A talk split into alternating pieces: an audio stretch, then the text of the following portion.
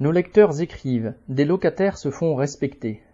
Au mois de juillet dernier, dans notre résidence de Paris 20e, nous avons tous reçu une lettre recommandée nous informant que notre bailleur, Inly, comptait mettre fin à une convention avec l'État qui limite les augmentations de loyers.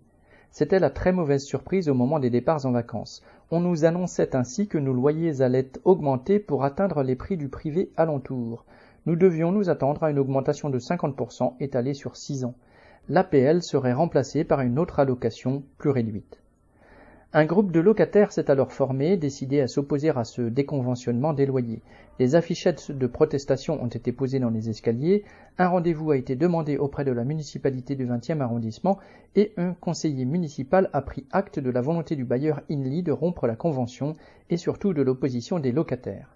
Ces démarches ont abouti à ce qu'un membre du cabinet du maire propose de nous rencontrer dans la cour de l'immeuble le 25 octobre.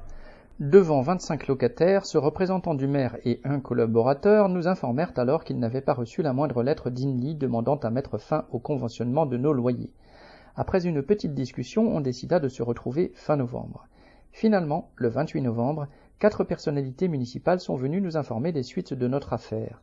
Lors de cette réunion, une cinquantaine de personnes étaient présentes au local associatif de la résidence.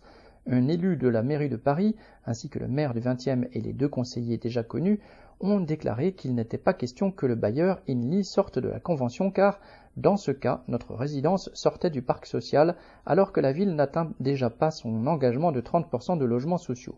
Cela a été ressenti comme une victoire et fêté comme il se doit. CG Paris 20e.